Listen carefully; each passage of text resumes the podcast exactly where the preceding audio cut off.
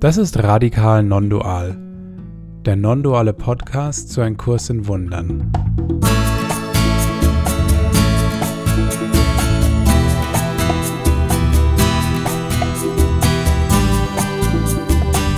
Wir sind Andi, David und Felix und wir laden dich ein, unsere Reise mit dem Kurs in Wundern mit uns zu teilen.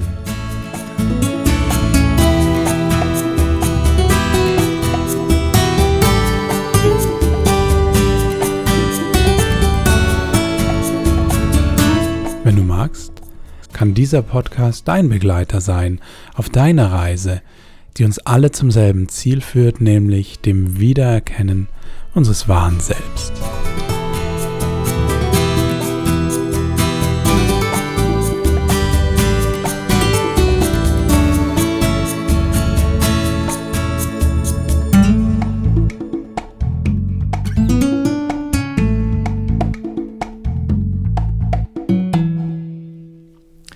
Hallo und herzlich willkommen zu einer Sonderfolge von Radikal Nondual.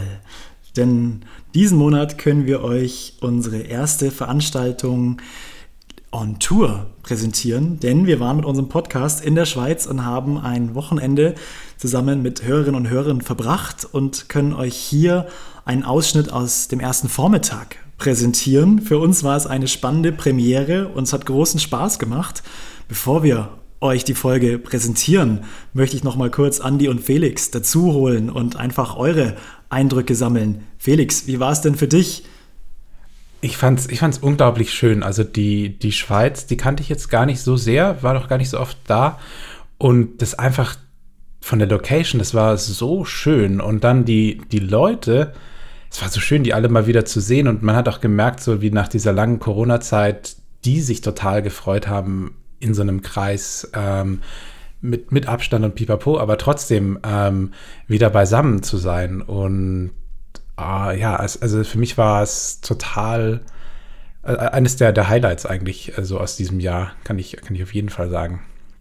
Ja, war bei mir total, total ähnlich. Ähm, ich war ja vorher schon öfters mal dort, ähnlich wie der David in, in der Schweiz und habe mich deswegen vorher schon riesig drauf gefreut, dass es da mal wieder hingeht. Ähm, und dann natürlich so die Premiere jetzt einfach mal zu feiern, wie, einfach um zu schauen, wie das ist, wenn wir jetzt unser Format, das ja hier für uns jetzt super funktioniert, äh, wie es denn ist, wenn wir das quasi jetzt mal hier aus unseren gewohnten Wohnzimmerstudios irgendwie verpflanzen in so eine Live-Atmosphäre, wo die, wo die Leute halt dann nicht bloß daheim sitzen, sondern mal mit im Raum sind.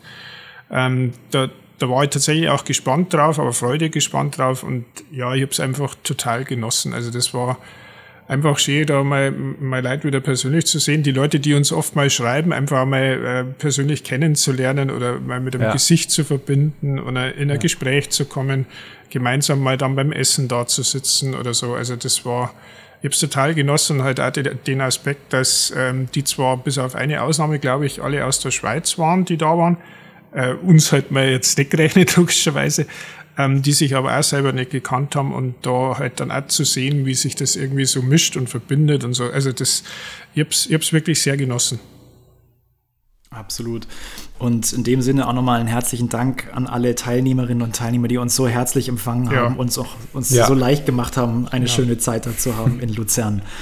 Wir haben noch eine Besonderheit, bevor wir in die Folge starten. Und zwar laden wir alle von euch ein, auch auf unserer Webseite ähm, einen Blick drauf zu werfen auf die Folge, weil wir die Grafik, über die wir das ein oder andere Mal auch sprechen, von der Foundation for a Course in Miracles ähm, auch bei uns gepostet haben. Es ist ein anschauliches Bild, die eigentlich den Kurs wunderbar zusammenfasst.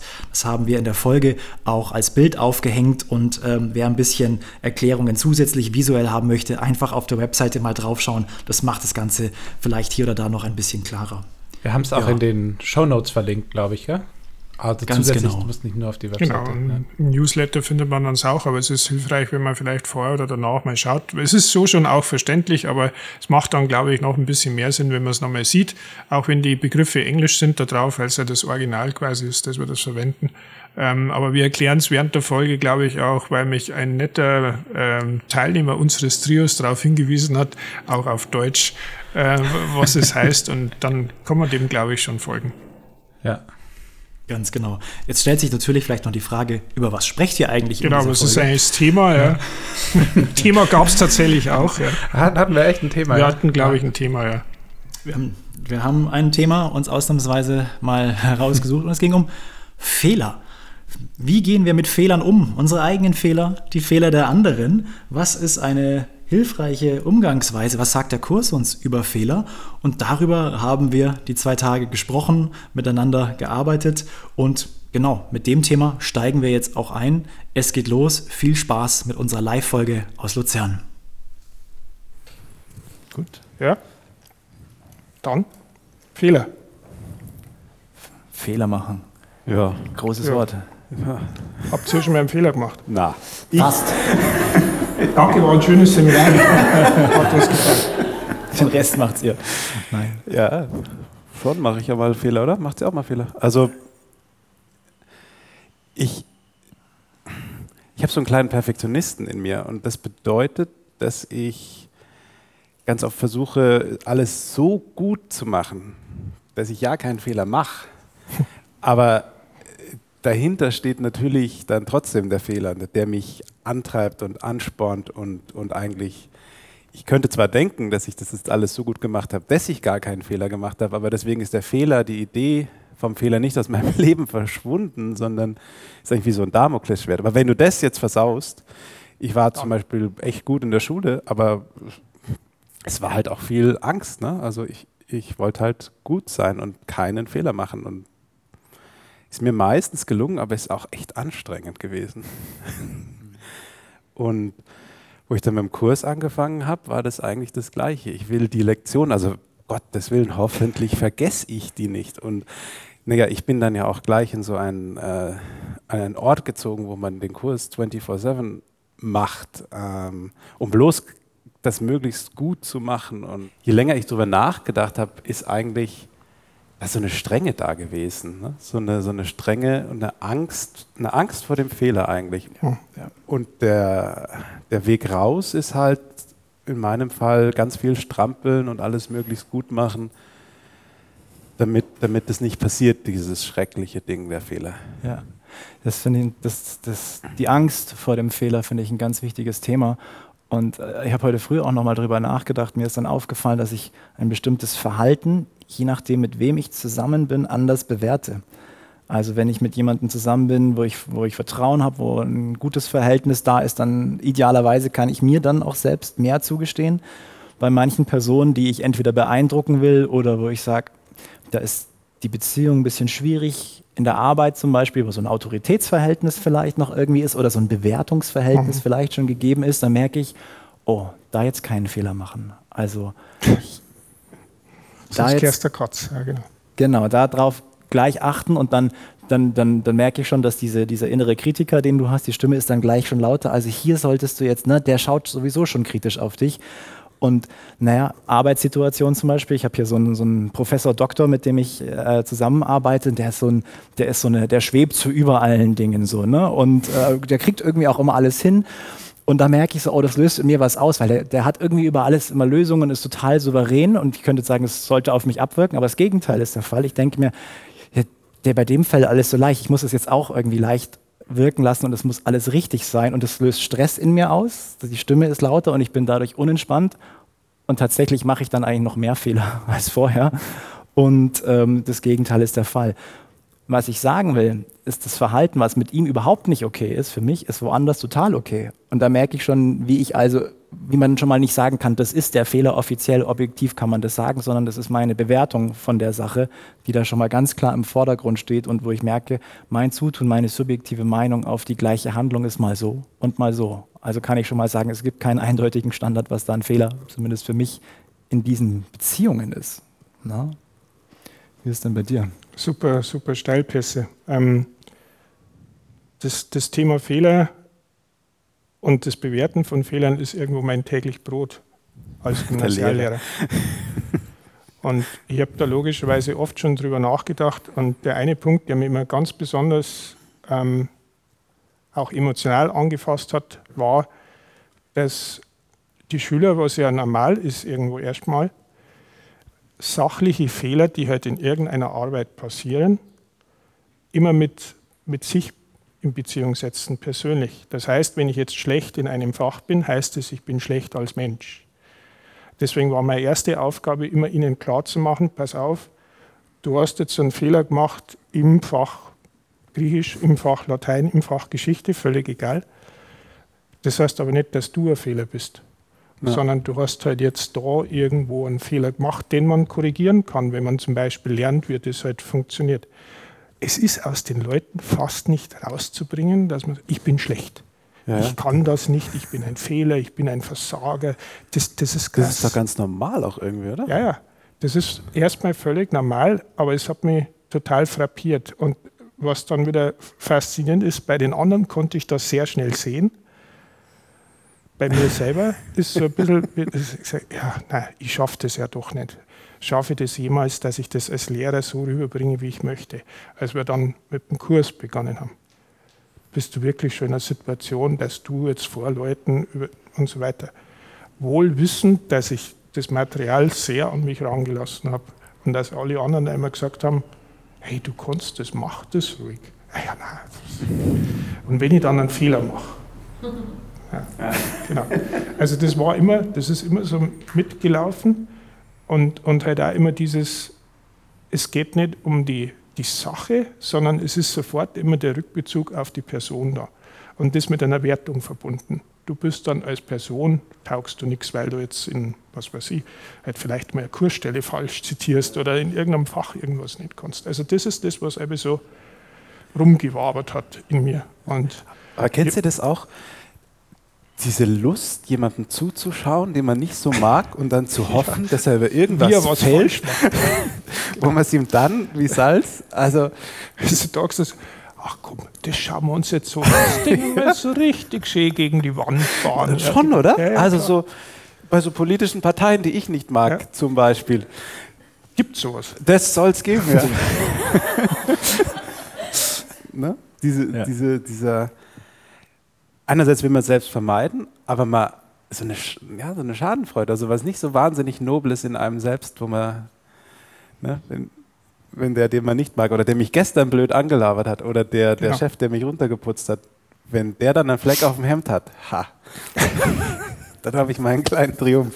Mhm. Ja, und, und, das Faszinierende ist ja dann, und dann können wir jetzt die Brücke relativ schnell schlagen, ähm, man macht das blaue Buch auf, beginnt zu lesen und versteht dann, ja klar, das kann ja gar nicht anders sein. Das muss ja so sein. Sowohl die Tatsache, dass Fehler oder auch Sünde dauernd passiert, als auch, dass wir Riesenfreude daran haben, wenn es nicht uns passiert, sondern irgendjemand anders. Mhm. Oder die Leute, die halt irgendwie ein schlechtes Verhältnis mit sich haben, ja, jetzt habe ich es mir wieder bewiesen, ich bin ein richtiger Versager und jetzt habe ich es wieder schriftlich. Ja?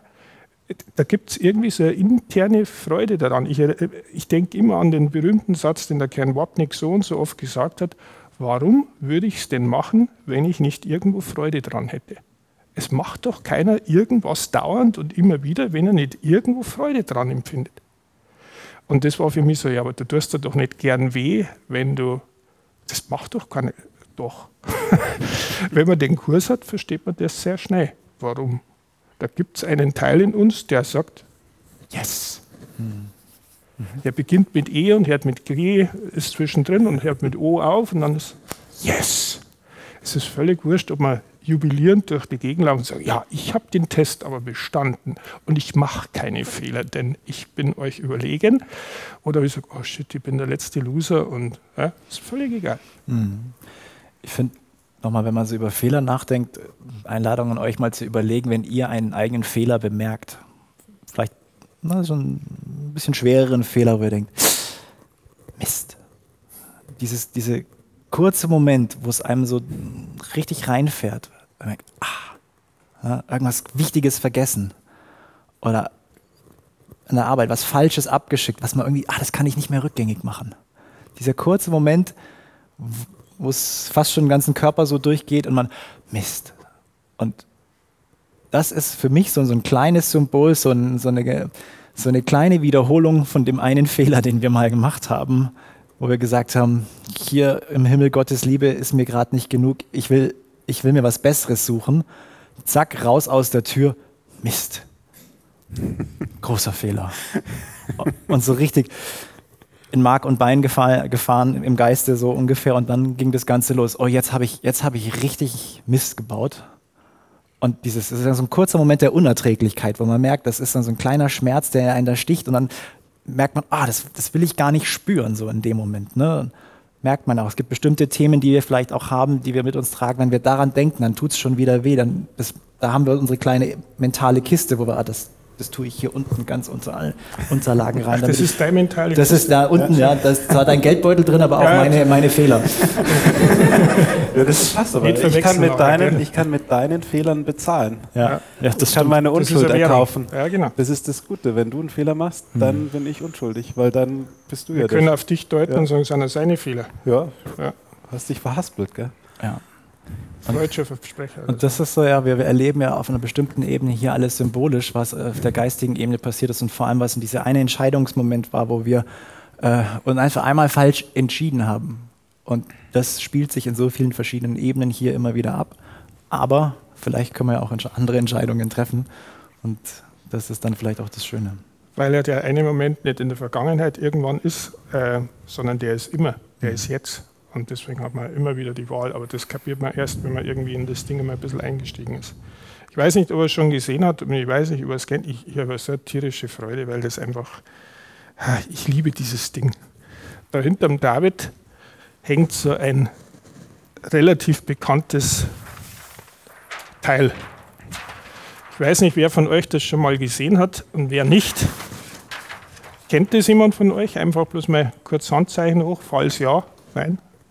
Ja, nicht zumindest so schon mal gesehen. Dann ändern wir das jetzt. Das ist, das ändern wir jetzt. Soll ich mal zur Seite Magst du dich vielleicht mal ja. dahin setzen? Die, dieses, wie soll man sagen, jetzt auf DIN A0 geplottetes etwas, ihr müsst nicht alles lesen können, um Gottes Willen. Ich will bloß das Wesentliche erklären. Kern Wapnick hat in der Zeit, als er über den Kurs gesprochen hat, immer mal wieder versucht, um den Leuten klarzumachen, was das Denksystem des Kurses ist, an einer Tafel das hinzumalen. Und dann hat er, weil er ähnliche Sauklaue hat wie ich auch, irgendwann mal begonnen, das nicht mehr handschriftlich zu machen und immer wieder neu hinzuschreiben, sondern dann haben sie es irgendwann mal gedruckt. Und das ist die Endversion, die auch in damals Temecula, jetzt in Henderson, in der Foundation for a Course in Miracles quasi als Schautafel steht. Im Prinzip ist das der Kurs auf einer Seite. Da ist alles drin, wenn man weiß, wo man hinschauen muss, wo es ist. Ja. Ähm, ich habe euch das jetzt aus verschiedenen Gründen hingehängt und wir werden immer mal wieder darauf zurückkommen, wenn es jetzt um Fehler geht. Schaut, wie einfach der Kurs ist. Alles das, was da über der Linie steht, ist die Wahrheit. Was, was steht denn da? Das kann man da steht zum Beispiel alles auf Heaven, Heaven Himmel. Himmel. Dann steht hier Gott, Gott, Christus, Liebe, Einheit und großgeschrieben Geist. Das ist alles, was laut Kurs wahr ist. Da ist nichts mit Fehler. Das ist einfach bloß wahr, das ist sein, da gibt es die Kategorie nicht mehr. Ja, wir nennen es Wahrheit, aber wenn es nichts Falsches gibt, gibt es auch keine Wahrheit. Also das ist der Zustand der Non-Dualität. Genau, das, das könnte man jetzt hier noch locker. Kann man da hinschreiben. Ja. Das ist radikal non-dual hier oben. So. Und alles das, was drunter ist, ist ein Fehler. Und, und alles. Ja. Dieser erste Fehler, den, von dem hast du gerade erzählt, diese winzig kleine Wahnidee, da gibt es ja diesen Satz, in die Ewigkeit, wo alles eins ist, das ist ja in dieser Bereich da oben, kam eine winzig kleine Wahnidee geschlichen, das ist dieser hier, und Gottes Sohn vergaß darüber zu lachen und dann wurde die ganze Chose wirklich. Und dann kommt der ganze Mist darunter. So, kleines Detail, weil es der Ken immer so suffisant erzählt hat. Der hat aber gesagt, schaut her, hier steht Tiny Mad Idea, kleine Warnidee der Trennung. Dann hat er immer gesagt, schaut euch hier diese Linie an. Wir haben großen Wert darauf gelegt, dass diese Linie die Wahrheit nicht berührt. Also da ist ein kleiner Abstand. Soll heißen, unsere Welt, unser Denken und das auch der Heilige Geist, das Ego, hat mit der Wahrheit gar nichts zu tun. Nichts. Hier ist Fehler. Hier ist die Möglichkeit eines Fehlers. Die Möglichkeit eines Fehlers heißt aber auch, es gibt die Möglichkeit der Korrektur. und jetzt geht es schon wieder so um Begrifflichkeiten. Und wer korrigieren kann, ist dieser komische Kreis hier. Darf ich vorstellen, das da ist das Du, das im Kurs dauernd angesprochen wird, auf Kens Chart. Das da ist der sogenannte Entscheider, der geistige Entscheider, der zwei Wahlmöglichkeiten hat, wie er mit dieser kleinen Wahnidee umgeht. Er kann sie brutal bier ernst nehmen, sagen, oh ja, ja, das ist und jetzt muss ich schauen, dass ich irgendwie weg, dass ich es loswerde, wie er in einem beißt. Den Fehler will ich nicht haben. Dann sagt der Kurs, da gibt es die eine Seite in uns, die Ego heißt. Die sagt, ja, hast recht, und ich habe eine Riesenlösung. Wir machen eine Welt auf, die aus Körpern besteht, und da kann Gott nicht hin. Und dann macht es flupp, und dann sind wir hier. Das ist die Welt der Trennung. Schön eingekastelt, wie ihr seht. Das ist wie ein Gefängnis. Da kommst du nicht raus. Das ist vermeintlich erstmal wenn man das ernst nimmt. Felix, magst du die Lösung machen? Weil du hast schon das grüne Wappel und das passt schon. Das, das grüne Wappel, ja. ja. Ähm, es gäbe ja noch eine andere Art und Weise, auf eine winzig kleine Warnidee oder auf alle folgenden Ideen zu reagieren. Das wäre mit dem Heiligen Geist. Ähm, und der findet sich hier rechts, ist grün. Mhm. Und was mir an dem Ding am besten gefallen hat, ist, dass das, was im Ego-Geist ist, was hier in dieser Box steht. Da steht Trennung, Sünde, Schuld, Angst, Schlachtfeld, der eine oder das andere. Das ist erst im Geist. Und genau die gleichen Worte finden sich hier in der Welt. Genau. Hier kommt noch der Körper dazu, aber sonst steht hier auch noch Sünde, Schuld und Angst, Schlachtfeld, der eine oder der andere. Ähm, und der Heilige Geist hat ein völlig anderes Denksystem. Aber was hier die Vereinfachung für mich im Prozess ist, die Welt wird nie super werden. Der Pfeil geht nicht vom Heiligen Geist grün und die Welt wird dann auch super, super. und alles wird ja. grün und wir haben Fülle und Liebe und wir machen keine Fehler mehr, wenn wir genug den genau. Kurs machen. Und alle haben sich lieb und es gibt keinen Krieg mehr und keinen Streit mehr. Nein, die Welt ist, was sie ist. Die Motivation für die Welt ist das Ego. Und deswegen ist die Welt wie das Ego. Und deswegen gibt es dann Viren und, und Fehler und Hass. Und genau. es ist hoffnungslos zu hoffen, dass die Welt in diesem Schaubild irgendwie grün wird. Die Welt wird im Lachen enden, nicht weil sie grün wird, sondern weil wir wieder hier hochgehen und dann wieder erkennen, dass es ein Traum war und dass wir aufwachen. Als ich vorher gesagt habe, dass hier alles ein Fehler sein muss, Ideen verlassen ihre Quelle nicht. Den Satz kennt ihr bestimmt alle. Ja, also das, was der Geist denkt, wird sich auswirken als Effekt.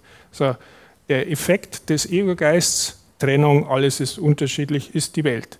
So, hier ist der ursprüngliche Fehler passiert. Ein Fehler, wohlgemerkt ein Fehler, keine Sünde. Denn eine Sünde ist vom Verständnis her etwas, was du nicht korrigieren kannst. Das ist einmal passiert und dann ist es immer so und dann musst du darauf hoffen, dass Gott einen guten Tag hat und dann darfst du vielleicht oder so. Ja, aber das ist im Prinzip nicht korrigierbar. Ein Fehler, den kann man korrigieren. Und der Fehler ist hier passiert. Dass er da unten auch ständig passiert in der Welt, ist nur eine Folge von dem. Wenn man also eine wirkliche Korrektur an der Ursache will, was der Kurs ja uns nahelegt, muss ich hier korrigieren. Ob ich jetzt hier rumkorrigiert, dann ist es vielleicht Symptombekämpfung ja auch mal schön, ist auch nicht verboten. Wenn ich es aber dabei belasse, werde ich immer wieder die gleiche Schlaufe fahren. Der Fehler war, dass ich geglaubt habe, ich könnte etwas anderes als die Wahrheit auch zu was Wahrem machen, das sogar noch besser ist als die Wahrheit. Das ist der Fehler, das ist das Urprinzip des Egos dass ich also etwas, was illusionär oder wie es der Kurs nennt, ein Traum ist, plötzlich zur Wahrheit mache und die Wahrheit gibt es nicht mehr. Oder es ist diskutierbar, es gibt viele Wahrheiten oder sonst was. Wir haben ja jetzt viel über Fehler geredet und wir haben auch über Sünde geredet. Und wir wollten als anfangen mit der Frage, ist es jetzt das Gleiche oder ist es was anderes? Ähm, weil man reagiert ja oft auf Fehler, wie wenn es was wirklich Schlimmes wäre. Ne? Ich, ich, es ist was, es zieht sich in mir alles zusammen. Ne? Ähm, das wäre ja eigentlich eher wie, wie eine Sünde, ne? was, was, was man nicht berichtigen kann. Also der Unterschied im Kurs zwischen Sünde und Fehler ist, dass die Sünde Schuld verursacht und die Sünde ist absolut und da kannst du auch nichts mehr machen. Wenn du eine Sünde begangen hast, dann ist das Kind in den Brunnen gefallen und damit ist es tot und dann hast du leider Pech gehabt. Wenn es ein Fehler ist, und, und, so sind ja auch Fehler in der Schulaufgabe. Ne? Wenn, wenn ich in meiner Lateinarbeit vorgestern. Dann hast du leider Pech gehabt. Habe ich leider Pech Satz. gehabt. Dann hat dieses Kind im Brunnen, es ist dann halt hin. Ähm, ein Irrtum hingegen wäre was, was man wieder korrigieren kann. Ne? Was, was nicht absolut schlimm ist, wo vielleicht die Milch verschüttet ist, aber ich kann sie wieder in den, in den Krug reintun. Ähm, also was, was nicht so schlimm ist. Und da gibt es auf der Seite 402, wer mitlesen will, wir werden ein bisschen reinschauen jetzt, im Textbuch gibt es einen, ein Kapitel oder Unterkapitel, das ist römisch 19.2. Genau, also im Englischen weiß ich nicht genau, was es ist, aber es ist Kapitel 19, römisch 2. Ähm, und das ist überschrieben mit Sünde und Irrtum. Also es geht genau um diesen Kontrast, Sünde und Fehler, hätten wir jetzt gesagt. Also Sünde und Irrtum. Und da wollte ich so zum Einstieg mal diesen ersten Satz einfach lesen, weil der für uns eine Erinnerung ist, weil wir es ja immer so verheiraten. Ne? Ich mache einen Fehler und denke, es ist eine Sünde. Ähm, und hier sagt aber der Kurs, es ist sehr wichtig, den Irrtum nicht mit Sünde zu verwechseln. Und es ist diese Unterscheidung, die die Erlösung möglich macht. Das ist also genau dieser Transfer von etwas, da ist jetzt was Schlimmes passiert und es ist unverrückbar schrecklich, zu, da ist jetzt was passiert, was vielleicht schlimm aussieht, aber in irgendeiner Form nicht schlimm ist. Und da kann man natürlich dann leicht in den Bereich der Ebenenverwechslung versuchen, sich die Dinge auf der weltlichen Ebene schön zu reden. Jetzt habe ich eine Sechs in Latein, aber Latein finde ich eh blöd. Oder ist ja Und eh nur eine Illusion. Ich habe eine Illusion. Ähm, es ist aber auf den Geist gemeint. Ne? Jetzt habe ich halt das Sechs in Latein, aber ich bin nicht schuldig. Ich bin nicht böse. Ich bin kein Versager. Ich habe einfach nur in einer Prüfung eine schlechte Note. Bei uns wäre das top. Top. Ach so, gut, danke. Dann, was ist schlecht bei euch? Die Eins. Ja gut, dann äh, habe ich eben die Eins in Latein. danke. Das wäre ja auch zu einfach, ja. überall alles gleich. Genau. Gäbe es keine Konflikte. Ne? Ähm, und hier dieser Satz, es ist sehr wichtig, den Irrtum nicht mit Sünde zu verwechseln.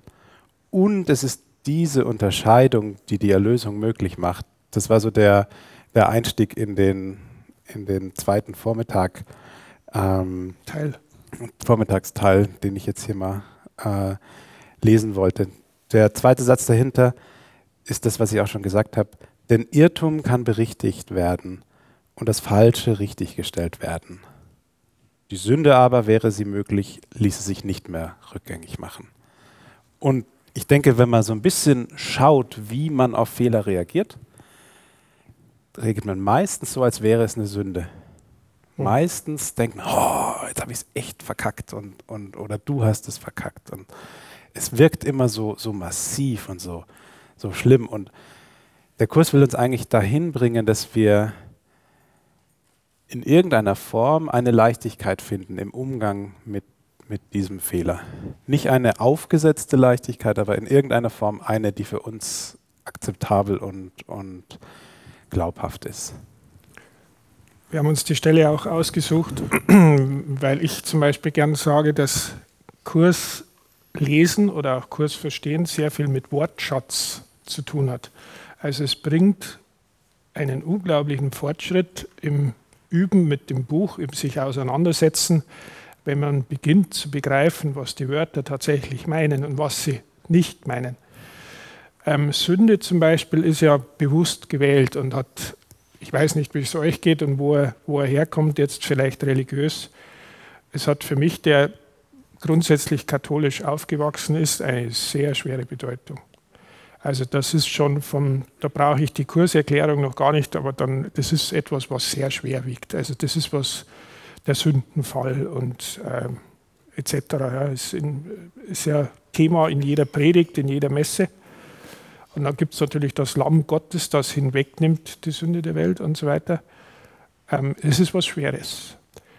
Und wenn man dann im Kurs zu lesen beginnt und Ken Wapnick hört, der immer wieder predigt, in Anführungszeichen, der sagt, Sünde ist gleichbedeutend mit Trennung. Wenn man Sin auf Englisch liest im Kurs, meint das Separation. Hat er immer gesagt, wenn ihr Sünde im Text lest oder auch in den Übungen, denkt dran, das meint den festen Glauben, dass die Trennung real ist, also dass diese kleine Wahnidee tatsächlich passiert ist dann beginnt man zu verstehen, was Sünde meint. Denn das ist der feste Glaube an die Trennung, dass das wahr ist und nicht bloß eine kleine Wahnidee, über die man lächeln kann und dann ist sie wieder weg, sondern man glaubt fest daran und dann sieht man es vor sich. In Form von Fehlern, in Form von Trennung, wir sind alle unterschiedlich. Deswegen war das Beispiel jetzt so nett mit den Noten. Ja. Nicht einmal die Notenskala darf gleich sein. Und denkt bitte auch, was für ein, ein trennendes Element Sprache sein kann. Ich weiß nicht, wer von euch die Geschichte vom Turmbau zu Babel kennt. Ja, was ist das größte Verwirrende? Sprache. Und plötzlich verstanden sie einander nicht mehr. Das ist auch symbolisch und metaphorisch gemeint. Ja, wir trennen alles so auf, dass du nichts mehr hast, was verbindend ist. Was Liebe laut Kurs meint. Und wenn er jetzt weiterschaut, finde ich diese Stelle so wunderbar klar. Anfang von Paragraph 2 die Sünde von, von, von der Bedeutung her ist kein Irrtum. Denn die Sünde bringt eine, Achtung, Arroganz mit sich, die der Idee des Irrtums fehlt. Sündigen hieße gegen die Wirklichkeit verstoßen und darin erfolgreich sein. Wenn ich jetzt verstehe, dass Sünde Trennung heißt, dann haben wir verstanden, was das heißt. Glaube an die Sünde heißt Glaube an die Trennung und dass das wahr sein kann. Also dass die Illusion die Wirklichkeit, die wir alle haben, ablösen könnte. Die Sünde verkündigt, dass Angriff wirklich und Schuld gerechtfertigt ist. Und wenn er jetzt hinter Angriff noch ergänzt, Angriff auf Gott. Gott ist auch so eine Vokabel. Das ist ein Wort, sein Symbol. Ist kein bärtiger weißer Mann. Ja? Wie? Gott ist ein Symbol für die Einheit. Ihr kennt vielleicht die, den Satz aus hinten aus dem, aus dem Übungsbuch, dass die Welt als Angriff auf Gott gedacht ist und gemacht ist. Wenn ich diesen Satz verstanden habe, diese Welt ist gedacht vom Ego als Angriff auf die Einheit. Das heißt, lauter Unterschiedlichkeit. Alles muss verschieden sein. Alles ist besonders. Dann haben wir die Hierarchie der Illusionen, ja, über die wir auch noch reden werden. Besonderheit kommt ins Spiel und dann macht es plötzlich Sinn, warum die Welt so ist. Und da müssen Fehler passieren. Und der eine Fehler ist natürlich schlimmer als der andere und etc. Das ganze Spiel. Ja. Was steht da für ein Wort? Arroganz. Das ist eine Anmaßung. Die Sünde, der Glaube an die Sünde maßt sich etwas an, was in Wirklichkeit gar nicht geht. Ich weiß nicht, wie es euch geht, aber ich habe, wenn ich so Stellen öfters lese, und ich bin durch dieses Buch inzwischen nicht nur dank unseres Podcasts des Öfteren durch, man liest es immer wieder neu.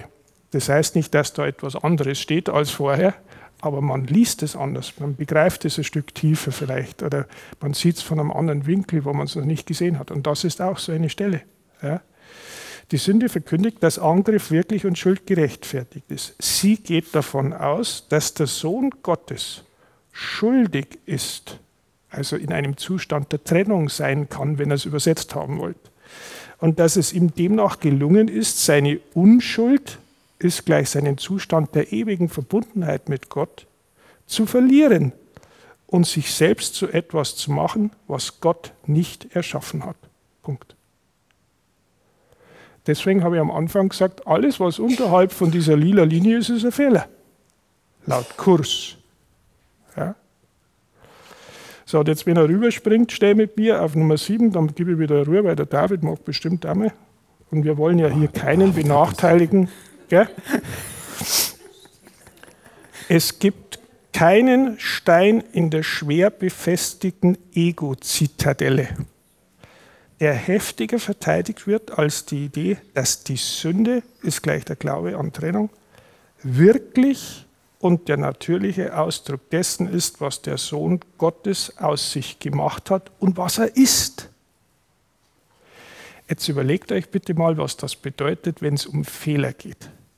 Jedes Mal, wenn ich einen Fehler bei einem anderen, der in Wahrheit ja ein Teil von mir selber ist, meines geistigen Ichs, oder bei mir selbst, bei meiner eigenen Person, zu etwas unverhandelbar sündigen, ernsten Festen mache, mache ich genau das, was da steht. Ich verteidige die Ego-Zitadelle.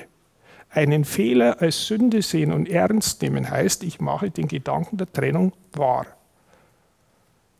und mache mir etwas klar auf geistiger Ebene, was sich als Effekt in der Welt auswirkt, weil jeder, der dann mit mir zu tun hat, das Gefühl hat, oh, der sieht mich als etwas anderes. Ich habe mit dem nichts zu tun. Ich bin entweder sündiger, schlechter oder ich bin besser. Dem Ego ist das völlig wurscht. Hauptsache anders. Ja, nicht gleich, ja, nicht verbunden, ja, nicht ebenbürtig. Das heißt ein Wort, das ich sehr liebe, auf gleicher Ebene geboren, ebenbürtig, gleichwertig. Ja? Deswegen ist es die Ego-Zitadelle und da passt der Fehler rein wie die berühmte Faust aufs Auge. Passt zur Kriegsmetaphorik. Ja? Fehler machen ist wichtig. Und dem anderen den Fehler nachweisen können, ist noch viel schöner. Und dann habe ich einen Spaß daran. Wisst ihr, wie wir vorher gesagt haben, macht es nicht Spaß, wenn man einen anderen zuschaut dabei, wie er einen Fehler macht und dann lässt man ihn auch voll reinrennen und sagt, ja, jawohl. Da lacht das Ego und sagt, sehr schön. Und das ist kein liebevolles Lachen. Das ist so ein Gott sei Dank hat es den erwischt und nicht mich. Schaut euch den Idioten an. Ja, oder die Idiotin, wir wollen ja genderneutral sein. Ja, nicht, dass da irgendwie, also der Fehler ist nicht nur männlich. Ja. Ist das in der Schweiz vielleicht auch? Das, heißt, das ist ein grammatikalischer Irrtum. Deswegen heißt es ja auch die Sünde, wenn es ratet, was schwieriger ist. Wenn es ins Plural geht, die Fehler ist wieder weiblich. Ne? Oh. oh. Also Yin und Das war die Brücke, bitte übernehmen ja, genau, Sie. Jetzt ja, Bevor wir uns noch weiter reinreiten. Ja, genau. das, also der Andi hat ja gerade wunderbar ähm, hast dargelegt. Du, hast du wunderbar gesagt. Wunderbar, wundervoll, herrlich, Träumchen. Ähm, wie, die, wie unser Gedankensystem, wie unser Ego, besser gesagt, die, die Sünde wahrmacht, an der Sünde festhält. Da hört es aber dann ja nicht auf. Weil wenn wir schon mal etabliert haben, dass es dass jemand gesündigt hat oder wir selbst eine Sünde begangen haben, dann muss eine Konsequenz folgen. Ursache und Wirkung gilt fürs Ego vom Prinzip genauso wie für den Heiligen Geist. Und wenn die Ursache eine Sünde war, dann gibt es das Ergebnis, die Wirkung, eine Bestrafung. Und da haben wir das Prinzip der Welt. Es ist ein Angriff erfolgt, meine Unschuld wurde mir genommen, jemand hat gegen mich gesündigt, das verlangt nach Bestrafung. Ich reagiere ja dann eigentlich nur auf etwas, was mir genommen wurde. Das ist also absolut gerechtfertigt, dass ich mich verteidige oder dass ich mir etwas zurückhole.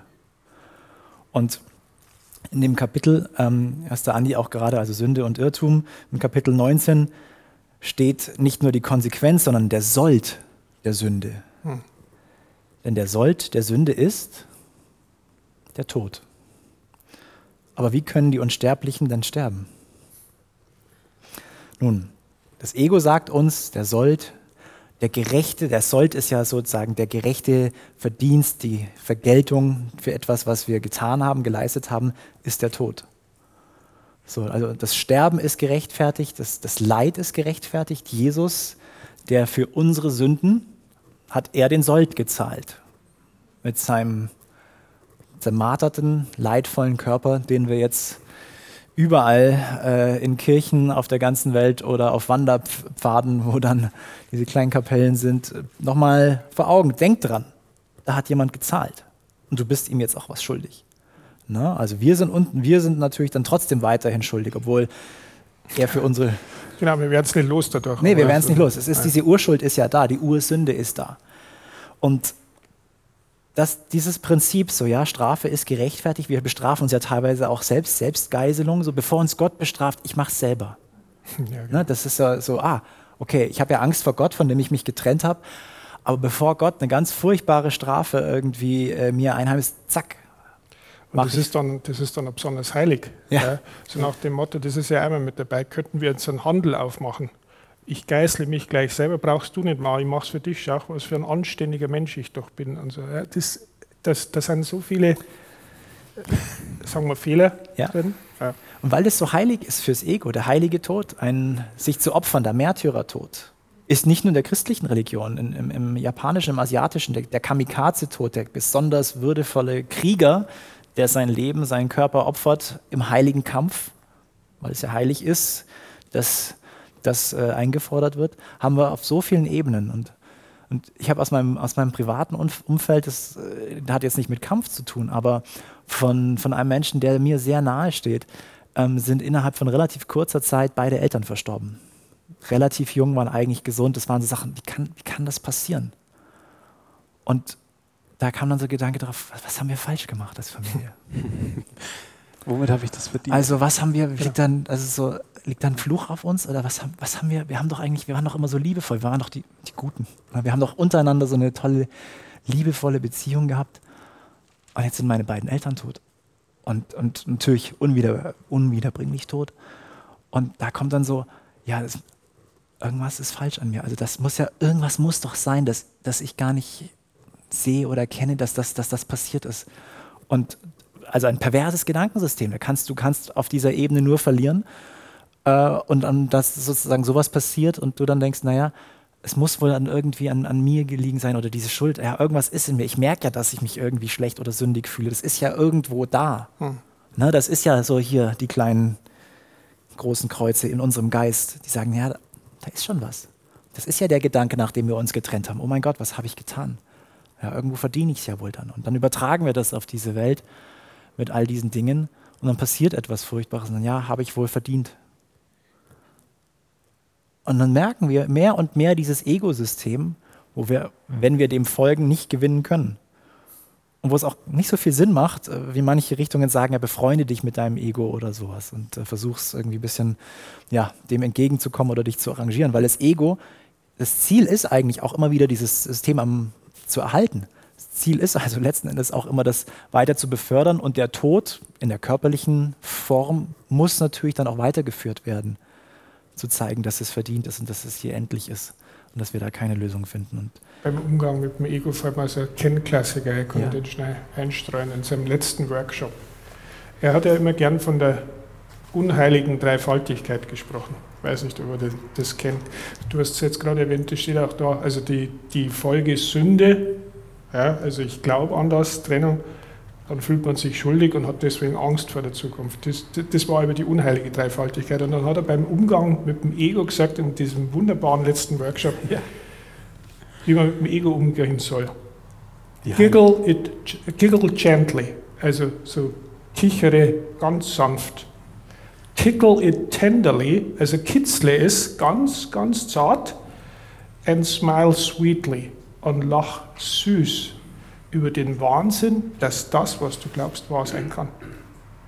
Das ist der Umgang. Das heißt jetzt nicht, äh, mach ein Riesendrama draus, heißt aber auch nicht, äh, befreunde dich damit, sondern nimm es an, aber, aber geh mit dem Lächeln um. Und das, dann hat er gesagt, das ist wahrscheinlich die heilige Dreifaltigkeit. Ja? Also süß drüber lächeln, es ganz leicht kitzeln, also das Ego auch nicht so ernst nehmen, sondern, ah, Shahid, ich will wohl wieder Recht haben oder einen Fehler irgendwie feststellen, beurteilen und so, ah, interessant. Ja, das ist der Umgang. Mhm. In der Form, wo es halt gerade geht, aber das ist mir gerade eingefallen, ja. haben wir gedacht, das ist ein Anekdötchen darf schnell sein. Ja, das ist, bevor wir sagen, oh mein Gott, was ist da passiert? Das ist furchtbar, das ist eine Tragödie. Sagt Jesus, nein, lieber Sohn Gottes, es ist alles in Ordnung. Du bist Nichts ist passiert. Und du musst dir keine Sorgen machen. Ganz entspannt. Hm, wie macht ihr das jetzt ganz praktisch? Also du willst schon auf Sonntag springen. Also Ungeduld ist eine tolle Methode, um das Problem. da kommen wir auf jeden Fall noch drauf. Etwas, also ja. kann auch später beantwortet werden. Die wird auf jeden Fall beantwortet werden.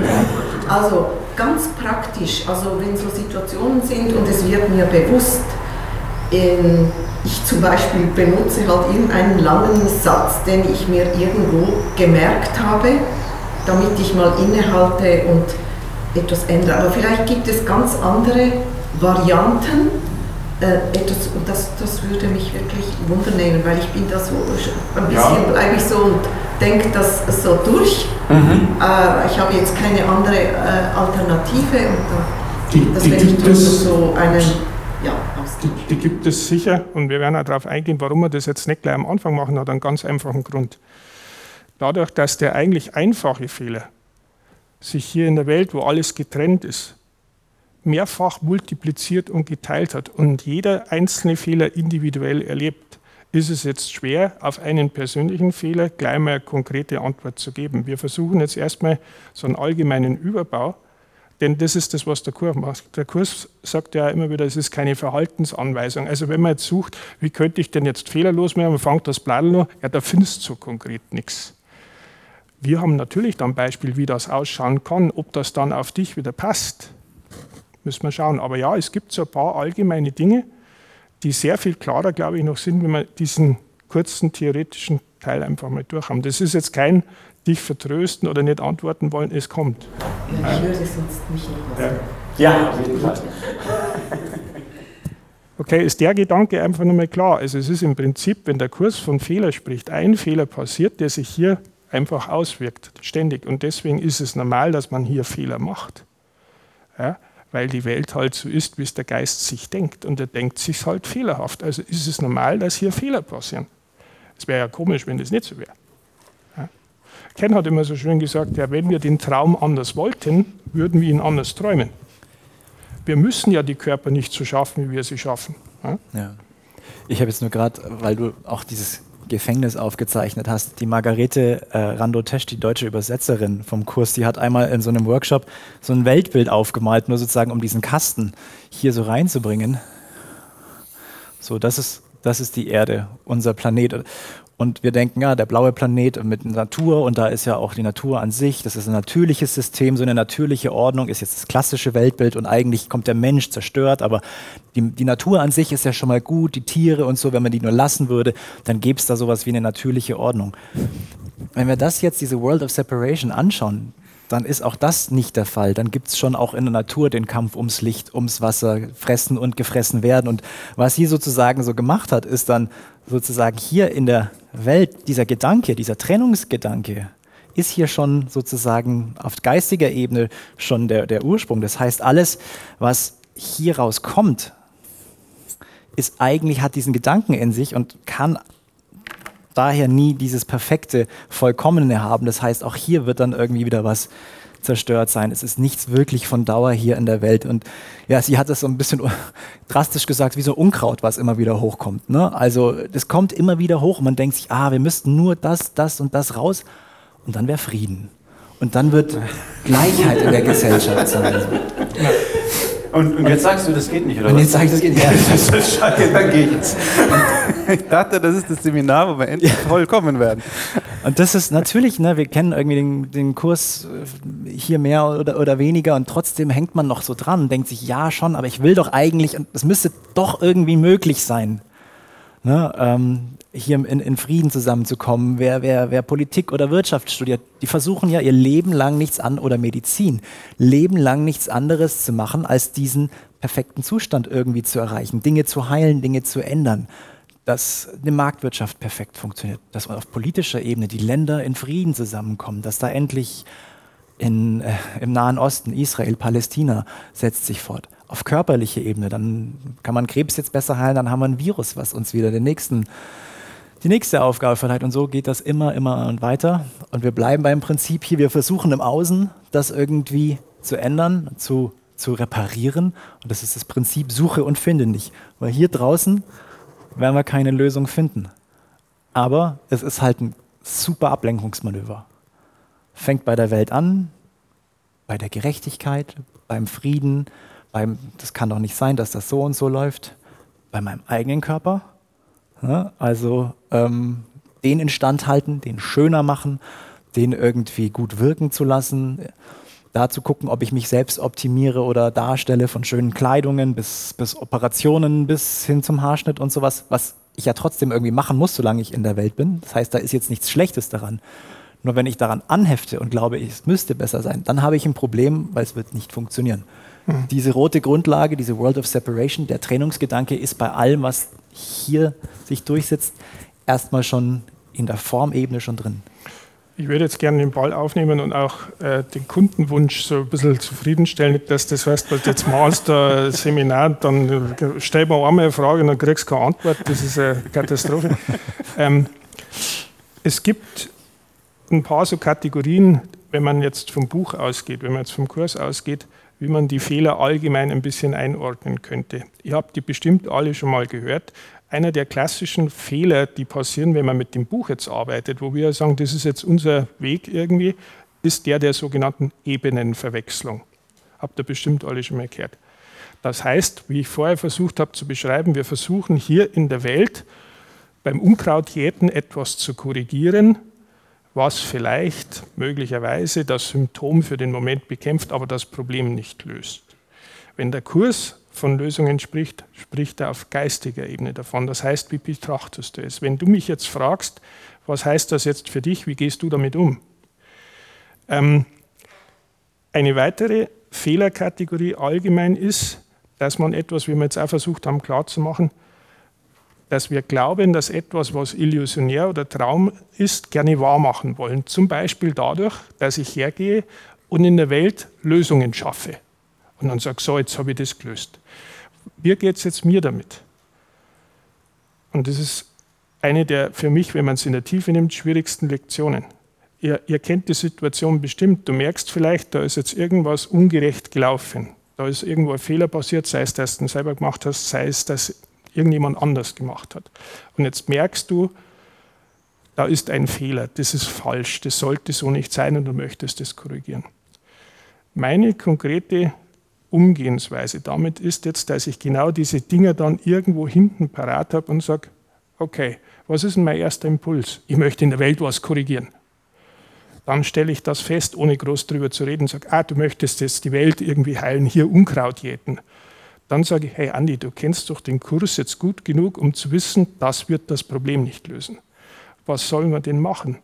Einen Schritt zurücknehmen und sagen, das ist jetzt eine Situation hier unten, wo ich entweder Recht haben könnte, ganz ernst mit dem Ego, das ist wahr und das ist richtig, oder wo ich das als Klassenzimmer sehen könnte, um selber zu lernen, das, was ich glaube, das so real ist, ist nicht real. Und der Fehler ist jetzt ein so ein Beispiel, wo ich ganz sicher bin, das stimmt und das ist wahr und ich habe auch schon eine Lösung und ich weiß, wie es ist. Und dann wähle ich, das Klassenzimmer ist gleich das Winter und dann kann ich es neu anschauen und kann sagen, ah, stimmt, ich verbeiße mich jetzt gerade in diesen Fehler rein und in meine vermeintliche Lösung. Nicht, dass ich nicht irgendeine Lösung finden werde, aber jetzt schnauf mal tief durch, denk mal mehr nach, wenn du die Zeit hast, schlaf drüber und schau mal, ob da nicht eine andere Lösung kommt, als die erste, die dir jetzt eingepoppt ist. Vielleicht ist die Lösung am nächsten Tag auch noch gut. So gehe ich praktisch damit um. Dann hast du die Stufen alle drin ja, und dann kannst du sagen, ah ja, und jetzt plötzlich fühlt es sich so an, weil die, die, der Grundfehler ist ja, dass wir glauben, dass die Trennung wahr ist. Jetzt geht es nicht mehr darum, dass ich, Andi, eine Lösung habe, sondern die Lösung, die kommen muss, muss für alle Parteien irgendwie richtig sein. Und das habe ich wahrscheinlich nicht unmittelbar im Blick. Hilft das ein bisschen? Ja, ich, vielleicht habe ich mich äh, missverständlich ausgedrückt. Es ging um etwas anderes. Ah. Riesen Erklärung und das war gar nicht gefragt. Ah, sechs, sechs. Fehler. Fehler. Das wird auch nichts mehr. Ähm, ist noch was zu der Ebenenverwechslung. Aber nicht, dass du mir erstmal hast erklären lassen und sagst, so, jetzt lass mal den. Du, das wollte ich gar nicht wissen. Wirklich, das machst du super. Kannst wieder aufstehen. Das, das sind die schönsten, das sind mitleidsvollen. Das hast du ganz hast du schön gemacht. Der Schüler war stets bemüht und hat. Prima, prima. Prima. Mir ist noch was zu den Rhythmenverwechslungen eingefallen. Ähm, du, bevor du jetzt redest, frag erst, was eigentlich wollte. Was, was wirklich wollte. Na gut. Mach den Fehler nicht zweimal. Schauen wir mal, ob mir das gelingt. Wollte tauschen. Wollt tauschen? So, dann hören wir mal. Ich muss dir sagen, es gibt Situationen, da nehme ich sehr wohl wahr, dass ich mich zum Beispiel ärgere. Und dann weiß ich, ich nehme das jetzt zurück. Und dann fange ich an, einen Satz zu mir zu sagen, du bist eigentlich gar nicht da. Und äh, wenn ich mich. Äh, also, wir haben ja. Das haben wir ja bei Das geht es ja an die. Lass mich mal ansprechen. Ähm, das ist da wie ein etwas, das ich brauche, damit ich wie. Äh, so mache ich das für mich, damit ich überhaupt nicht dann äh, das zurücknehme.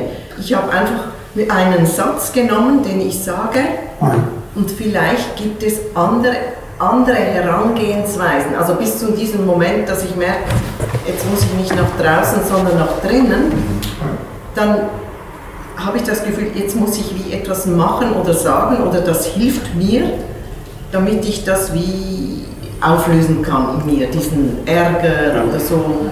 Und das ist für mich dann die praktische, ich habe jetzt nur etwas für mich herausgefunden, aber ich habe keine Ahnung, also gibt es noch andere Sachen, ja, muss man so, ja, das, das war's dann so.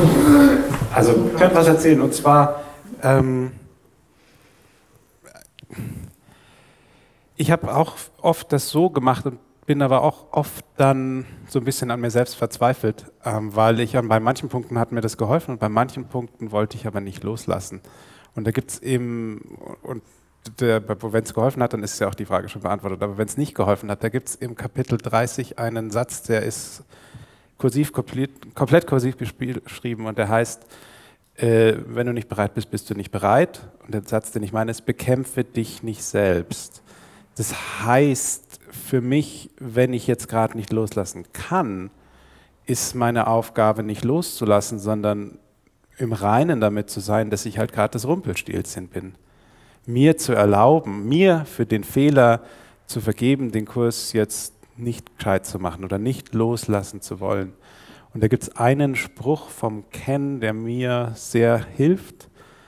Er hat dann gesagt, ja, wenn du wieder merkst, du machst sowas, dann sagt er, there I am doing this stupid thing again. Mhm. Ah, schau, da bin ich und mach schon wieder diesen Schmarnfug. Einfach mit ein bisschen Humor auf meinen eigenen auf mein eigenes Unvermögen oder meine eigene, ich bin halt jetzt nicht bereit. Wenn ich nicht bereit bin, bin ich nicht bereit. Punkt.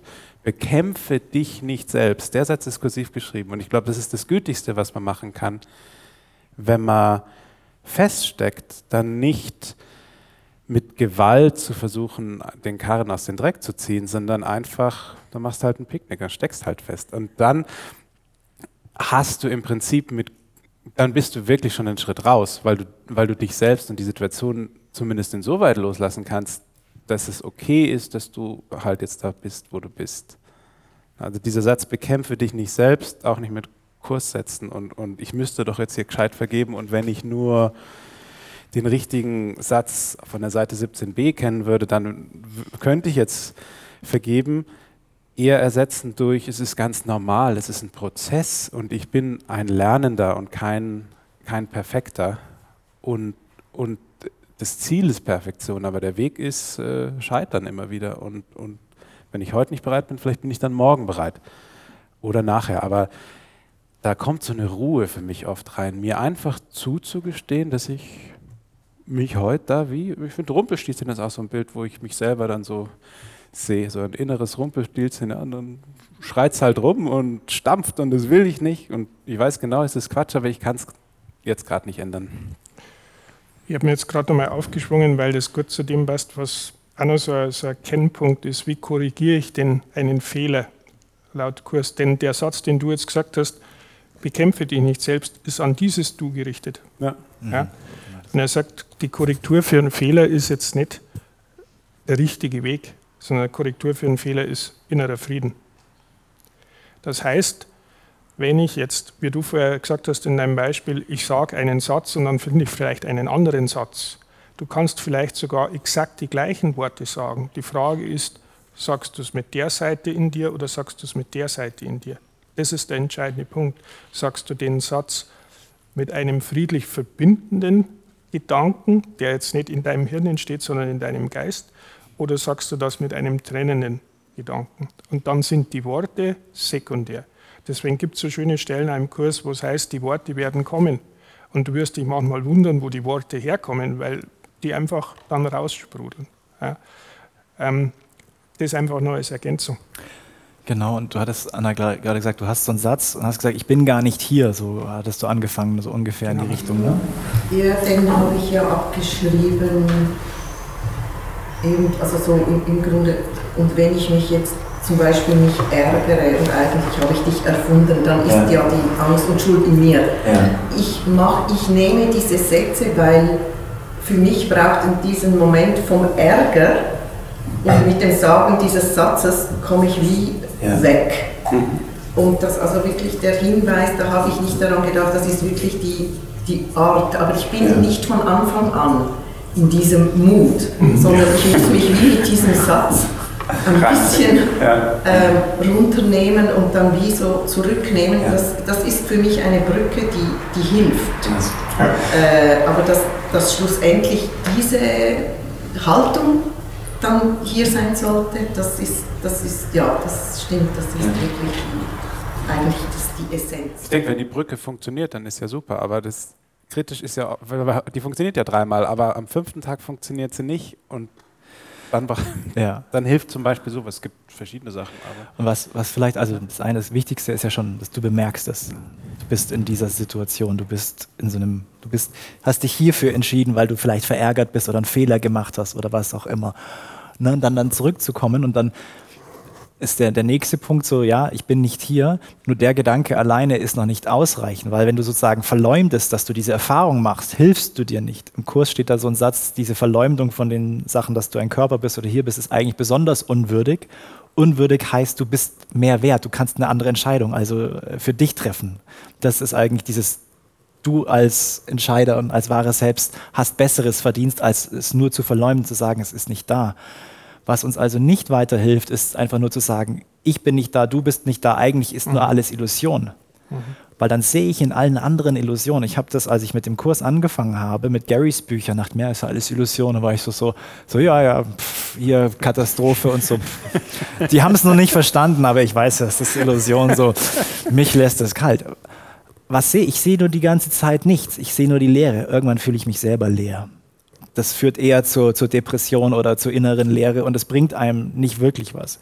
Das heißt, dieser, diese Erkenntnis, ja, eigentlich passiert hier nichts, aber dann eine andere Entscheidung zu treffen. Und der Entscheider, der sozusagen sich für diese Seite entscheidet und sagt, Heiliger Geist, ich möchte es mit dir sehen, ich möchte es auf eine andere Art und Weise sehen.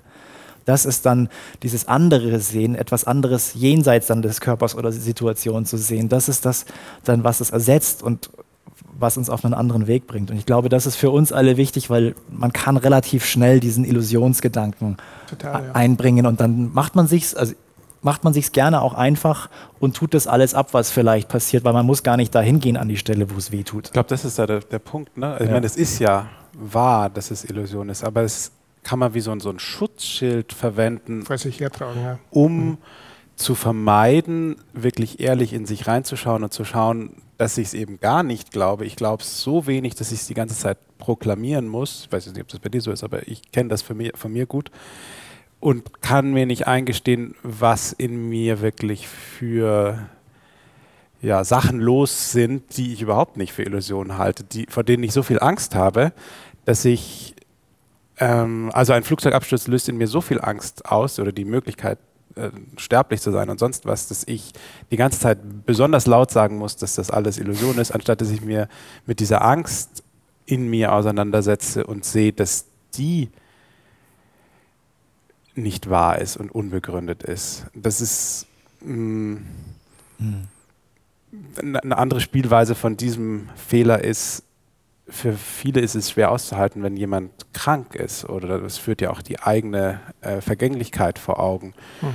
Und dann will man, dass die gesund werden. Das ist ja auch ganz natürlicher also Prozess.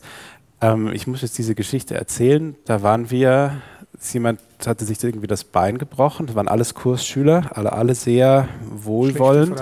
Ja. und dann waren wir da im Krankenhaus und dessen Freundin, also der saß da im Rollstuhl und die Freundin sagt dann zu dem, naja, komm jetzt hier, steh auf, nimm dein Bett und geh. Und, und, und das war so lieblos, weil, weil das je, völlig jenseits der Möglichkeiten der Person war. Ja, er ist Kursschüler, aber jetzt hatte sich jetzt sitzt er schon im Rollstuhl, jetzt fühlt er sich auch noch schuldig, dass er nicht das jetzt so heilen kann. Ähm, aber es gibt, es gibt so eine, ich weiß nicht, ob das ist Schule, aber es gibt so eine Tendenz zumindest so zu denken, wenn, wenn man krank ist oder wenn jemand anders krank ist. Krankheit ist eine Abwehr gegen die Wahrheit und so. Ne? Das wird oft eigentlich als, als Waffe ein bisschen verwendet. Ne? Und, und ich glaube, es ist besser, sich mehr auf sich zu besinnen und zu schauen, warum fühle ich mich jetzt unwohl, nur weil da einer im Rollstuhl sitzt oder nur weil da einer Krebs hat oder nur weil, also nur, also was ist in mir los? Und dann zu schauen, okay, jetzt brauche ja ich Hilfe, nicht der im Rollstuhl braucht vielleicht gar nicht Hilfe, aber ich fühle mich jetzt unwohl, ich habe echt jetzt Probleme mit der Situation, die halte ich nicht aus. Und dann kann die Lösung nicht sein, dass ich jetzt einen schlauen Kurssatz loslasse, äh, wie die andere Person bitte jetzt endlich gesund wird, damit sie mir nicht meine Angst spiegelt, sondern besser vielleicht mal auf die Zunge beißen und schauen, oh fuck, ich, ich tue mir echt jetzt schwer, äh, das auszuhalten. Und, und was kommt dann in mir los? Und, und naja, wahrscheinlich irgend sowas aus äh, Sünde, Schuld und Angst werde ich dann noch in mir finden. Ich, ich wollte noch ergänzen, dass äh, gerade diese Dinge mit ähm, so, so ich, ich sage jetzt bewusst provozierend, Kursplattitüden, sowas wie, ich bin ja gar nicht hier, was wir jetzt Gaudi da schon mit Danke, dass du nicht hier bist. Ja. Ähm, wenn man das mit dem entsprechenden Humor sieht, ist es ja gut. Und das Problem ist aber, dass das ähm, wie, wie so oft ein ganz schmaler Grad ist, dass man das ernst meint, was man sich auch immer wieder vorsagt. Und der Kurs will ja uns klar mal klar machen, dass wir eben nicht ein Nichts sind, sondern dass wir ein Sohn, Schrägstrich, Tochter Gottes sind. Und wenn du dir immer wieder vorsagst, naja, ich bin ja gar nicht da, ich bin ja ein Nichts, weil ich bin ja illus, ja, der Körper schon, aber du bist ja nicht dein Körper, will dir der Kurs beibringen. Das, was du Wahrheit, in Wahrheit bist, ist unglaublich wertvoll. Genauso wertvoll wie Gott. Weil Gott, du bist in Wahrheit eng verbunden. Quelle, äh, Details brauchen wir jetzt nicht, aber ja. Und wenn man sich das immer wieder vorsagt, ist es ein Fehler, der korrigiert werden kann, aber der dann gern mal so in so eine Richtung führt, wie ihr es jetzt beschrieben habt. Und das wäre nicht im Sinne des Kurses. Und da denke ich auch immer an den Ken, der, der einfach gesagt hat, die praktischen Anweisungen, das ist nicht liebevoll, wie, wie der Felix jetzt zum Beispiel auch gesagt hat. Ist es liebevoll, wenn ich zu mir selber sage, das ist ein Nichts oder zu einer Person, du bist ja eh bloß eine Illusion. Mhm. Über dich brauche ich mich nicht aufregen, weil du bist ja gar nicht wirklich da. Das ist nicht liebevoll. Und was heißt denn liebevoll? Das heißt vereinigend. Ja, da geht es um Einheit das ist das, das, Trennendste, was man tun kann, wenn man sagt, na, du bist ja eher nichts. Und auch zu sich selber. Ja? Und das vergisst man dann gern mal. Und was ich noch erwähnen wollte, habe ich vorher schon gedacht, man merkt ja hier den fortgeschrittenen Zustand schon, wenn man überhaupt darüber nachdenkt, dass man sagt, könnte ich das nicht auch anders sehen? Das ist mhm. bitte die Urmutter des Kurses, diese Frage. Die meisten kommen ja auf die Idee gar nicht, dass man sagt, oh ja, das könnte ich auch anders betrachten, sondern dann sagt man so einen Satz und sagt, ja, das war jetzt vielleicht nicht ideal, aber mein war halt so. Darüber nachzudenken und sagt, Mensch, gibt es da nicht vielleicht eine Alternative dazu? Ich will euch immer wieder daran erinnern, das ist die Urmutter, die, die, die dieses Buch hervorgebracht hat, dieses Gedankensystem. Als Bill Thetford und Helen Jackman miteinander im Stress waren und der Bill dann diese berühmte Worte gesagt hat. Es muss doch einen anderen, einen besseren, einen liebevolleren Weg geben, mit diesem Thema umzugehen. Mhm. Also das bitte auch nicht kleinreden, ja, weil man ja gerne ein bisschen so, da, ja, das, das, da, ja, ich habe mal drüber nachgedacht. Das ist eine Leistung, wenn man schon mal drüber nachdenkt und sagt, hey, könnte ich das nicht auch irgendwie, ich merke, ich bin in Unfrieden, ich komme da nicht weiter. Das ist bereits Kurs machen. Da brauche ich jetzt keine Kursübung herzitieren. Ja, das ist schon Kurs machen. Bloß um das nochmal auch klar positiv rauszustellen. Hm. Du hast das Buch auf, willst du was lesen? Vielleicht. Ja, ja ich habe ich hab, ähm, im Handbuch für, für Lehrer den, das Kapitel 10 aufgeschlagen. Da geht es tatsächlich darum, wie wird Urteilen aufgegeben. Also da steht nicht, wie urteilt ihr richtig. Ah, ja. dann, dann, ah. dann mach wieder zu. Ja. Jetzt enttäuscht. Das ist eine schlechte, schlechte Seite. Und das ist interessant. Also zum einen steht relativ klar, ähm, dass es, äh, es wird tatsächlich mit, also Urteilen wird tatsächlich mit Weisheit verwechselt und ersetzt die Wahrheit. Und wir glauben sozusagen, um, wir glauben, dass wir durch das richtige Urteil, durch Studium, durch Erkenntnis in der Welt eine Weisheit erlangen würden, um richtig urteilen zu können. Hier steht aber, um irgendwas richtig zu beurteilen, müsste man sich einer unvorstellbar weiten Bandbreite von Dingen völlig bewusst sein vergangenen, gegenwärtigen und solchen, die noch kommen werden. Man müsste im Voraus alle Wirkungen seiner Urteile auf jeden und auf alles, was irgendwie damit zu tun hat, erkennen. Und man müsste sicher sein, dass es keine Verzerrungen, Filter, in der eigenen Wahrnehmung gibt, sodass das Urteil gänzlich gerecht wäre jedem gegenüber, auf dem es jetzt und in der Zukunft liegt. Wer ist in der Lage, das zu tun? Rhetorische ja? Frage. Und, und das ist sozusagen so, ja, kann man Vergangenheit, Gegenwart, Zukunft. Und das ist jetzt noch nicht mal auf unser Leben hier beschränkt. Das ist auf die gesamte Umfang der scheinbaren Zeit quasi gesehen. All unsere, die Auswirkungen, die wir auf uns und auf andere haben, ist das wirklich zum Besten für alle, für jeden, so wie wir das sehen. Und hier steht weiter, es ist notwendig, dass es dem Lehrer Gottes klar wird, nicht, dass er nicht urteilen sollte, sondern dass er es nicht kann. Indem er das Urteilen aufgibt, gibt er lediglich etwas auf, was er nicht hatte. So, also das, das macht es relativ klar, dass all unsere Urteile, die wir für uns selbst bewertet haben, das war eine super Entscheidung. Es steht an einer anderen Stelle. Wir können unsere Fortschritte und Rückschritte können wir gar nicht bewerten wo wir sagen, das war damals eine richtig gute Entscheidung oder was für ein Mist. Wir, eigentlich können wir es gar nicht bewerten. Und ist im ersten Schritt vielleicht ein kleiner Angriff oder ein großer Angriff auf uns. Meistens nicht als klein empfunden, ja, ja. sondern ein massiver Angriff auf jedes gesunde Ego. Ja, und andererseits finde ich es auch, es ist eine unglaubliche Erleichterung, wenn wir, wenn wir das annehmen können. Und es gibt letzten Endes nur ein, ein einziges Urteil. Es ist das einzige Urteil, das es gibt und es ist nur ein einziges. Gottes Sohn ist schuldlos und Sünde existiert nicht. Das ist das einzige Urteil hier, das wir treffen können und das richtig ist. Und das ist eigentlich Atonement. Das ist das Sühneprinzip, ist das anzunehmen und diese Entscheidung zu treffen, dieses Urteil, Gottes Sohn ist schuldlos, ich bin Gottes Sohn, mein Gegenüber ist schuldlos. Und das ist sozusagen die, die einzige ähm, einzige richtige Entscheidung. Und es gibt, gibt einen Satz, den möchte ich da nur noch ergänzen. Ich finde denn, das ist für mich so einer der schönsten Sätze, weil der gibt mir so ein oh, Gefühl, wow. Das können wir jetzt mal brauchen. Genau. Du hast keine Ahnung von der außerordentlichen Befreiung und dem tiefen Frieden, die eintreten, wenn du dir selber und deinen Brüdern völlig ohne jedes Urteil begegnest.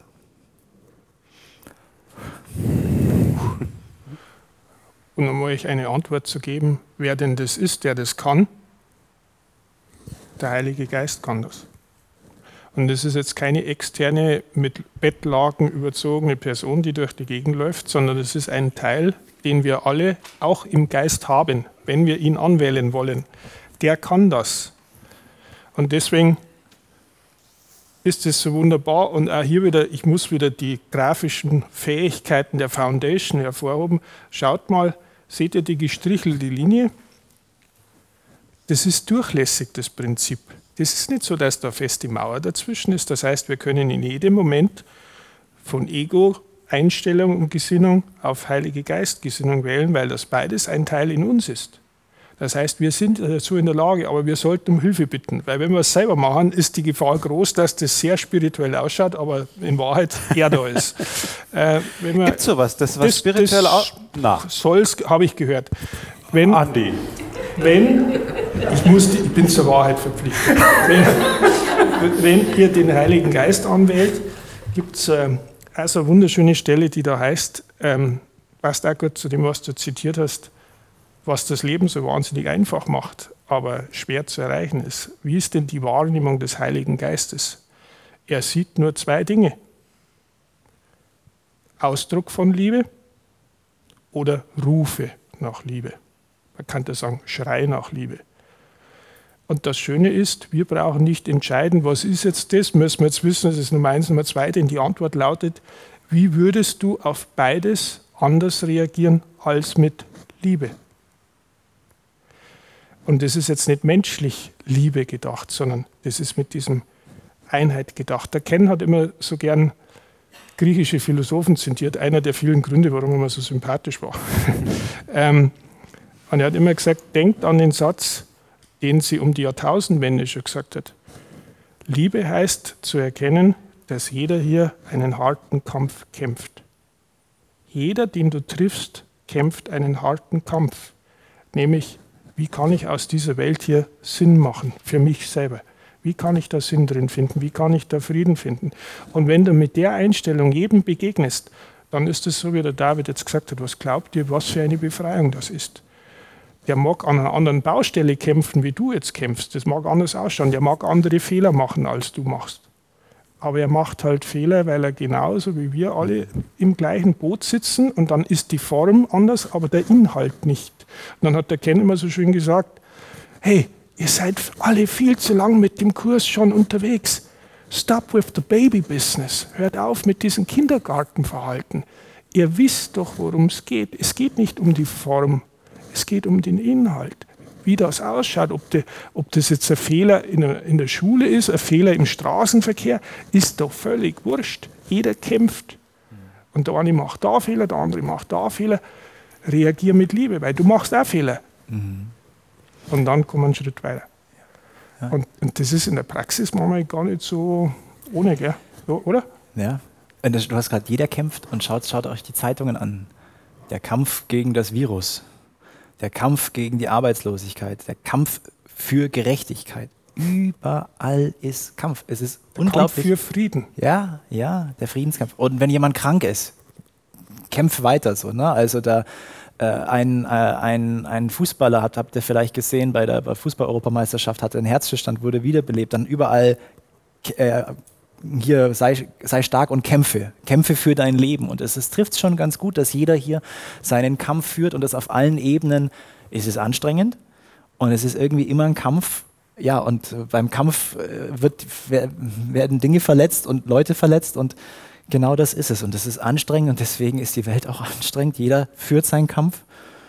Und für mich ist nur ganz, es ist eine, eine Erinnerung, um, wenn, ich, wenn ich wieder merke, irgendjemand selber hat einen, irgendjemand hat einen Fehler gemacht und ich möchte jemanden korrigieren, gerade so, wie du es auch angesprochen hast, wie die eine Person im, äh, im Krankenhaus, wenn wir denken, wir müssten andere berichtigen.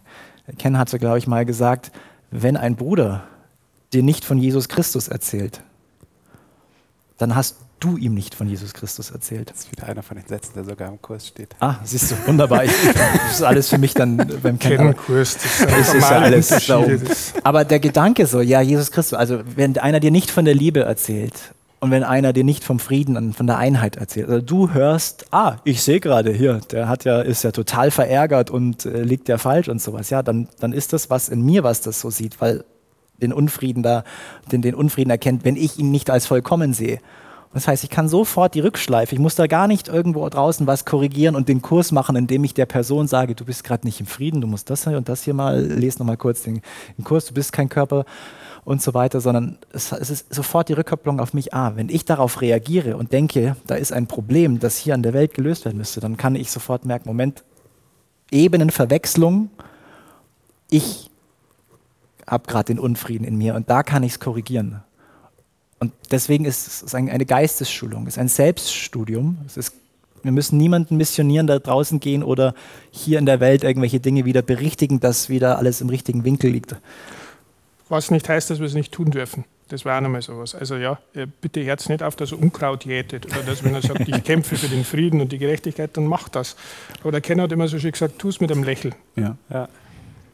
Know what you're doing, hat er zu mir immer gesagt. Ja. Wisse einfach, was du dabei tust. Ja, wenn du jetzt sagst, ich kämpfe aber jetzt hier für die gute Sache und dann Ihr wisst ja, da sind die, die, die Grenzen auch relativ schmal, von wegen mit Trennung und Einheit. Ja, wenn du für die gute Sache kämpfst, gibt es natürlich auch Böse, die man da wieder ausschließt oder die man bekämpft. Oder so. Und das ist ja ein bisschen grenzwertig. Aber wie gesagt, wie sollte es in der Welt anders sein? Ja? Also nicht wundern. Hm. Oder schon wundern, ein Wunder wählen. Aber, ja.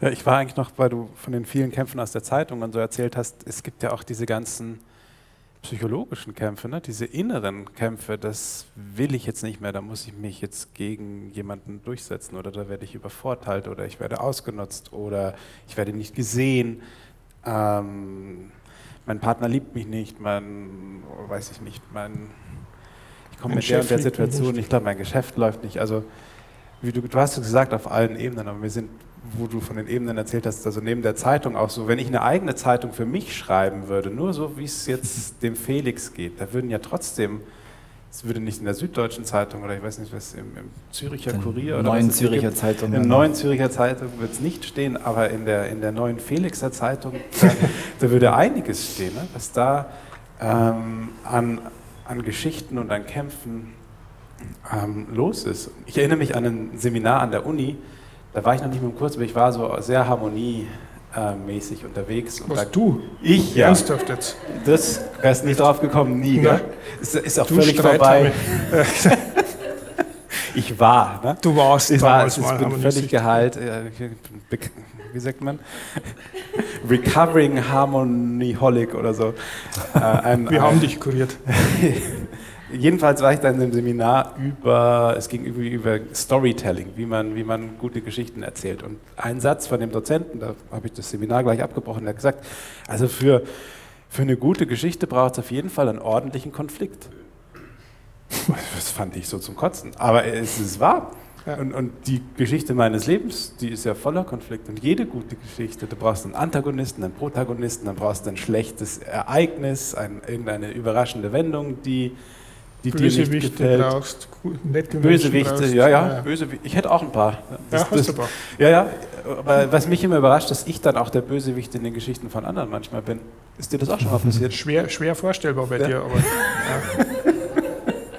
Du, Harmoniesuchtel, bist der Bösewicht in Geschichten von anderen. Ja, frag mal. Also damals, halt jetzt. Na, na,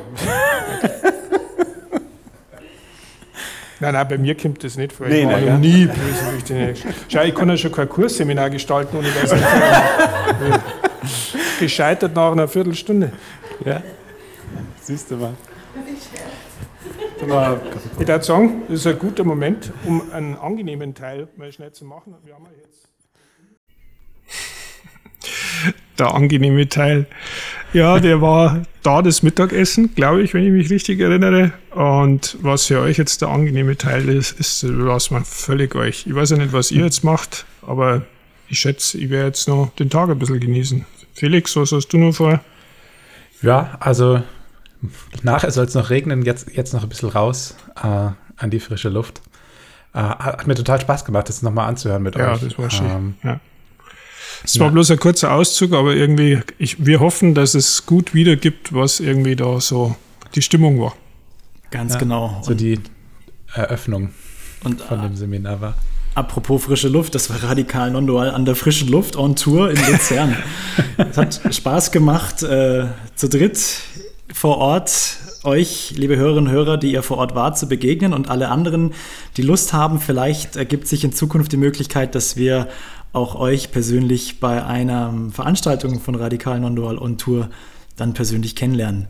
In jedem Fall freuen wir uns, mit euch in Kontakt zu bleiben. Also schreibt uns gerne, wie euch die Folge gefallen hat. Vielleicht habt ihr Fragen oder wollt einfach Gedanken mit uns teilen. Unter info at radikal-nondual.de könnt ihr uns erreichen. Und wenn unsere Folgen euch Freude bereiten und äh, hilfreich für euch sind, dann bedanken wir uns für eure Unterstützung, vielleicht durch eine finanzielle Unterstützung über PayPal oder auf unserem Bankkonto. Ähm, könnt ihr das gerne tun und die Infos dazu findet ihr auf unserer Webseite. Wir freuen uns, wenn ihr auch beim nächsten Mal wieder einschaltet zur kommenden Folge und sagen jetzt Macht's gut, bis bald und tschüss.